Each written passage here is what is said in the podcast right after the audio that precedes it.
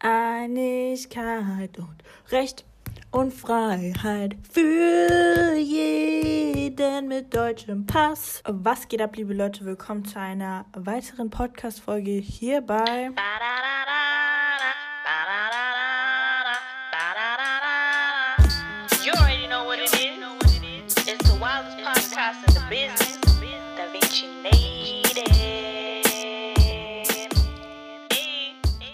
It's your girl, Vinny.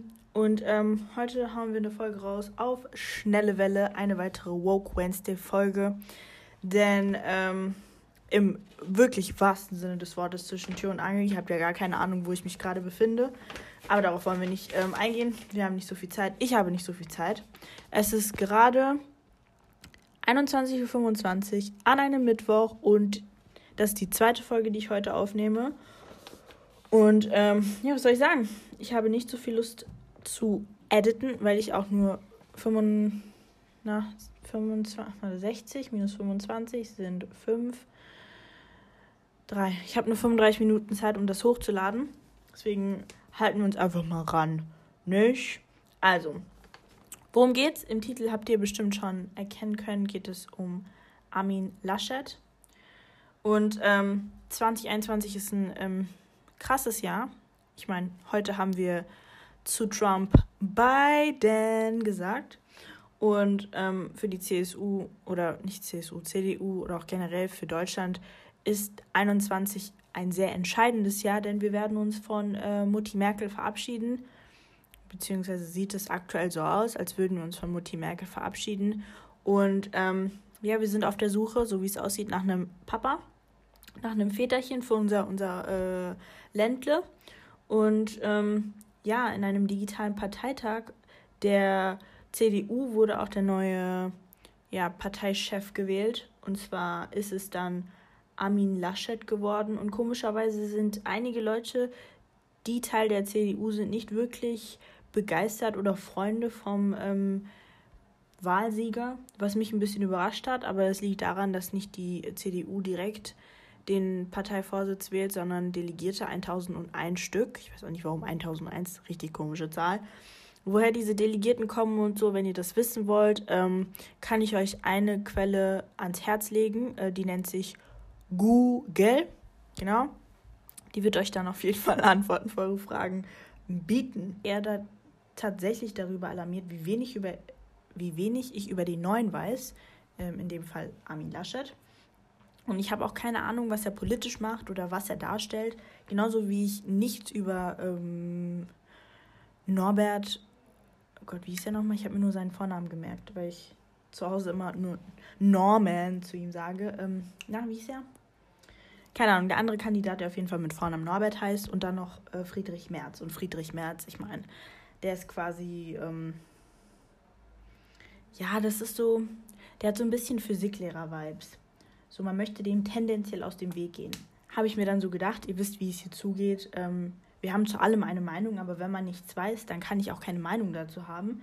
Deswegen widme ich jetzt einfach mal eine ganze Folge dem Herrn Armin Laschet, unserem potenziellen Vati. Who is Armin Laschet? Er ist der elfte Ministerpräsident Nordrhein-Westfalens, also dem bevölkerungsreichsten Bundesland. Wie fast gefühlt jeder Politiker außer Mutti Merkel ist er Jurist und hat dann auch eine Ausbildung zum Journalisten gemacht und hat dann auch lange Zeit als äh, Journalist da so ähm, gearbeitet in irgendwelchen Rundfunkzweigen äh, da. Also ich finde halt einfach am spannendsten oder am wichtigsten eher, was die Leute politisch, was sie für Ziele haben, weil es ist mir vollkommen egal, was für ein Minister oder was für eine andere politische Position die jeweilige Person hatte. Wichtig ist eher, was sind die politischen Ziele, weil das ist das, was mich über ähm, mehrere Schritte, Prozesse hinweg auch als Bürger betreffen wird. Und deswegen habe ich mal so geschaut, okay, was steht da so, was sind seine Ziele? Und er wurde liebevoll Türkenarmin genannt. I mean, und wisst ihr warum? Weil er einfach so eine, so eine liberale Einstellung hat und gesagt hat, wir müssen die ethnische, religiöse, kulturelle Vielfalt unseres Landes nicht als Bedrohung, sondern als Chance und Herausforderung begreifen. I mean, bruh. Und deswegen wurde er einfach Türkenarmin genannt, weil er einfach kein Rassist ist.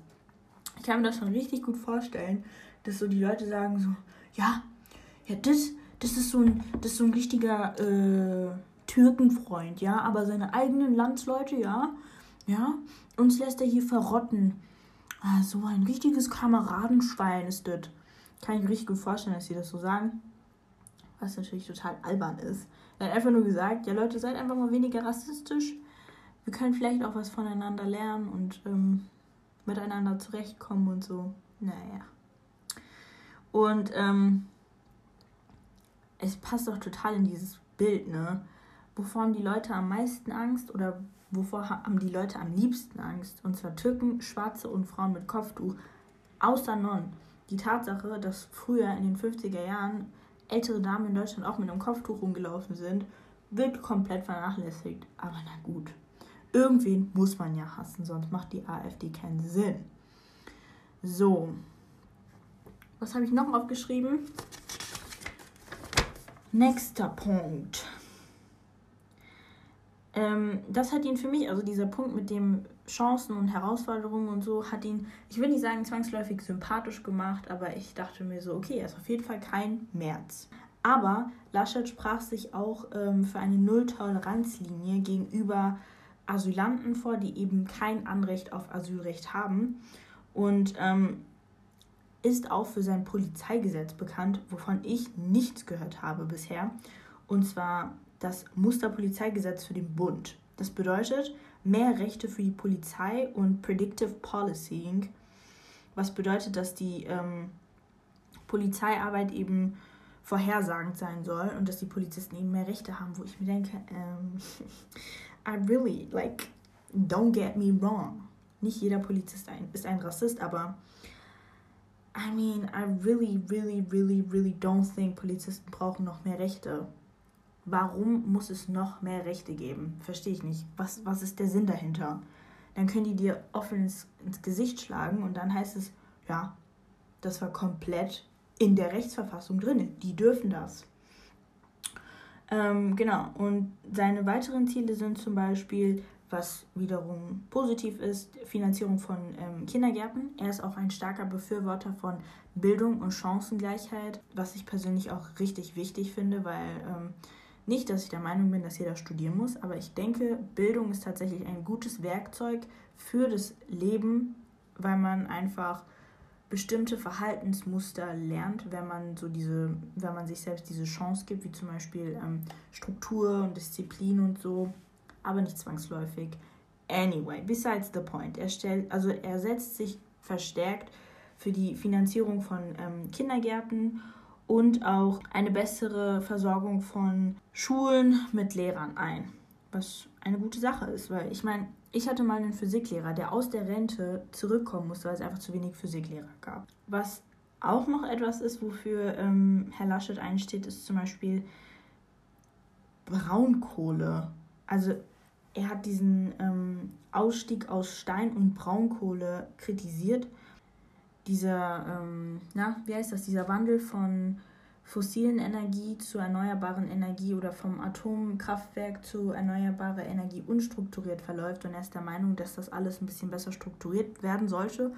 Und er befürwortet eben immer noch die ähm, Versorgung, Stromversorgung durch Braunkohle, wo ich mir denke, ähm, excuse me, Sir. Aber eines der wenigen Dinge, die ich mir tatsächlich aus dem Physikunterricht gemerkt habe, ist, dass ähm, fossile Ressourcen eben endlich sind. Und wenn es endlich ist, wäre es vielleicht mal logisch, sich mal nach besseren Energiequellen umzusehen, die eben nicht irgendwann mal zu Ende gehen, so die in der Zukunft mehr Zukunft haben. Was war das für eine Aussage, Montana? Anyway. Auf der anderen Seite, nicht auf der anderen Seite, auf der gleichen Seite, bleiben wir einfach mal bei diesem Braunkohle-Thema. Ich wusste nicht, was Braunkohle ist. Ich kenne Atom, ähm, und ähm, Energieversorgung durch Atomkraftwerke. Ich kenne auch diese ähm, Windräder, so die man überall sieht und so. Und ich kenne Solaranlagen. Damit konnte ich was anfangen und auch Kohle, also normale Kohle, Grillkohle. Damit kann ich was anfangen, aber Braunkohle, ich dachte mir so, hey, what the heck is that? Und ähm, wie es so mit fossilen Ressourcen an sich hat, es hat sehr viel mit Zeit zu tun, sehr viel mit ähm, Druck und Erdschichten und was nicht noch alles so. Das, was so, was so unter der Erde einfach so jahrhundertelang mariniert, das benutzen wir hier, um unser, ähm, unsere Öfen zu beheizen. Nicht wortwörtlich, ihr wisst, ich meine. Und Braunkohle ist einfach die Vorstufe von Steinkohle. Steinkohle ähm, baut man unter Tage ab und ähm, Braunkohle kann man. Was ist das Gegenteil von Untertage? Auftage? Keine Ahnung. Da muss man auf jeden Fall nicht ähm, tief irgendwie runter in die Erde. Das ist ein bisschen weiter oben und hat auch einen höheren Wasseranteil. Also 50% Wasser ist auch ein bisschen faseriger und so. Und ist eben braun-schwarz und nicht schwarz. Das ist Braunkohle, kurz zusammengefasst. Und ähm, ja, ich glaube, uns ist allen noch so ein bisschen der Hambacher Forst im Gedächtnis geblieben, weil da ja auch sehr viele Aktivisten demonstriert haben und nicht wollten, dass der Wald gerodet wird. Weil Armin Laschet nämlich der Meinung war, der Wald muss ab, damit wir hier Braunkohle ähm, abbauen können. Und in mehreren Instanzen hat er auch recht bekommen, bis dann schließlich das Münsterer Gericht festgestellt hat, naja, weißt du was, eigentlich ist das nicht nötig. Man muss den Wald nicht dafür roden. Und ähm, ja, das sind so zum Beispiel so ähm, Haltungen gegenüber der Energiewende und so, die mir ein bisschen Kopfschmerzen machen, wo ich mir denke, ich verstehe nicht, warum du die Braunkohle so pushen musst. Und auf der anderen Seite unterstützt er zum Beispiel die CO2-Steuer. Was ist die CO2-Steuer?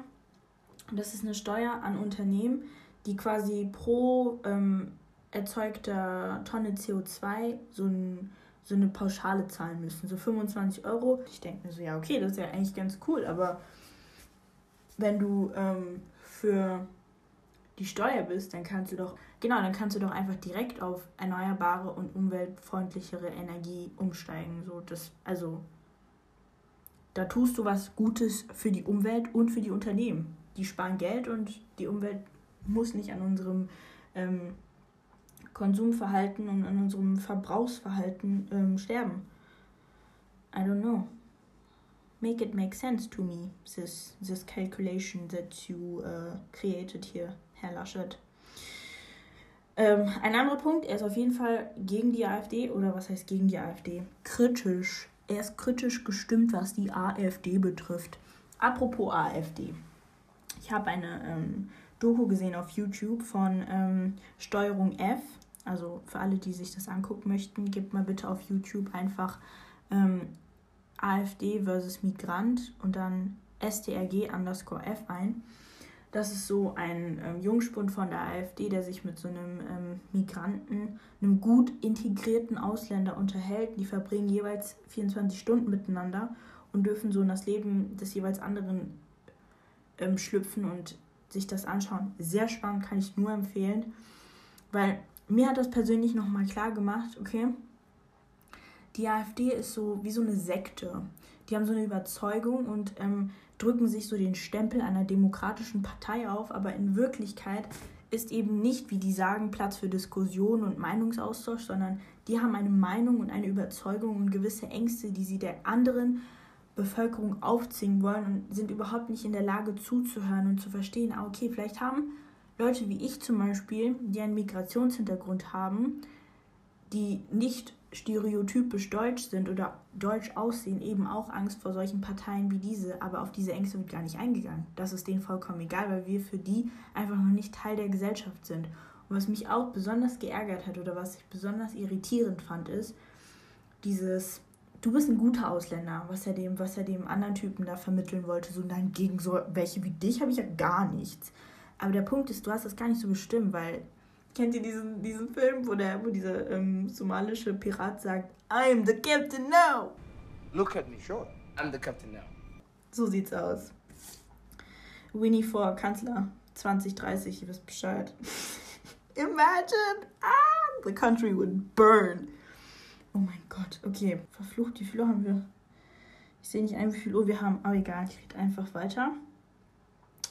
So, und ein anderes Ding, womit ich die Folge einfach angefangen hatte, war, dass viele Leute nicht unbedingt begeistert von der Wahl von Armin Laschet sind. Und da habe ich mal so geschaut, die meisten sind angeblich eher für Söder als Kanzlerkandidaten, weil nur weil du ähm, Parteichef bist, heißt es das nicht, dass du auch ähm, Kanzlerkandidat sein musst. Das ist so eingebürgert, das macht man, aber man möchte ja auch gewinnen. Deswegen, wenn man merkt, okay, die Leute feiern unseren Parteichef nicht so, dann nimmt man den nicht als Kanzlerkandidat. Und ähm, angeblich ist die Mehrheit eher für Söder, weil ähm, in, einem, in einer Befragung der ARD haben die festgestellt, dass 52 Prozent der Teilnehmer Laschet nicht als guten Kanzlerkandidaten sehen und ähm, 34 Prozent stuften ihn als guten Kandidaten ein. 34 plus 52, das ergibt 86. Ich frage mich, wo die anderen 14 Prozent hin sind. Überhaupt, wo kann man denn bitte während Corona Befragungen durchführen? Wen haben die befragt, um diese Prozentzahl rauszukriegen? Und ähm, hier steht auch, dass Markus Söder ähm, von 54 Prozent für einen guten Kanzlerkandidaten gehalten wurde und von 37 Prozent ähm, eben nicht. Die waren auch der Meinung, der ist kein guter Kanzlerkandidat. Das ist jetzt alles aus einem Online-Artikel. Wie gesagt, ich verstehe nicht, wie die Zahlen zustande kommen. Ich weiß nicht, wie man da gefragt hat, aber was ich besonders spannend fand, sind die Kommentare. Und zwar hat einer gesagt, ähm, ich zitiere, haben die denn keine Augen im Kopf? Das bezieht sich jetzt auf die 54 Prozent, die Söder gewählt haben. Diese 44 Prozent würden wahrscheinlich auch Kim Jong-un gut finden, wenn man es ihm nur oft genug vorbetet. Und ein anderer hat geschrieben, betont Söder nicht immer seinen Platz in Bayern? Da sollte es keinen Machtkampf geben. Außer natürlich Söder ändert doch noch seine Meinung, aber Söder sollte genug Realist sein, um zu wissen, dass seine Chancen, Kanzler zu werden, ziemlich gering sind. Es reicht, wenn er in Bayern jeden Tag eine andere Sau durch das Dorf jagt. Also, wenn ihr mich fragt, es sieht so aus, als wüsste man noch nicht, wer zukünftiger Kanzler wird. Also, ich wäre persönlich dafür, dass ähm, man in der CDU einfach mal durchatmet und sich mal Gedanken darüber macht, wer sind wir als Partei eigentlich? Weil das ist nämlich auch wichtig. Ich habe mir nämlich ähm, einfach, um besser zu verstehen, wer die CDU ist, deren Parteiprogramm durchgelesen. Sagen Familie als erstes, Deutschland als erstes. Aber die haben, die haben auch sowas, sowas ähm, mittelständische Ü60 Standardbürger, der so in der Hippie-Zeit seine Jugend hatte und deswegen nichts gegen Ausländer hat. Sowas in der Art. Und dann aber bequem geworden ist, weil dann langsam der Wohlstand kam und man auf einmal so viel zu verlieren hatte. Ähm, ich habe gerade meinen Faden verloren an dieser Stelle und finde den Gedanken nur noch verwirrender. Deswegen würde ich einfach mal der CDU raten, Leute, um nicht so zu enden wie ich, nehmt euch doch einfach mal ein Päuschen, atmet mal durch. Wisst ihr, guckt euch doch mal euer Parteiprogramm an. Und dann werdet ihr schon wieder zu euch finden. Und dann werdet ihr feststellen, alle raus, alle in der CDU, weg mit euch. Und Mutti wird Kaiser. Das finde ich eine gute Lösung. okay, okay, okay. Let me stop before people say when I do my ass. Ähm, das war's mit der heutigen Folge.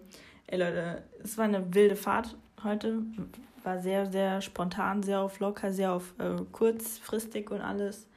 Ähm, ja, ich hoffe natürlich wie immer, ihr hattet Spaß beim Zuhören und ähm, ja, habt noch nicht ganz den Glauben an die Politik verloren. Geht auf jeden Fall wählen, sofern man das denn kann. Ansonsten, ähm, ja, trinkt einen Tee oder einen Kaffee, isst ein Stück Kuchen und lasst es euch gut gehen. San Francisco.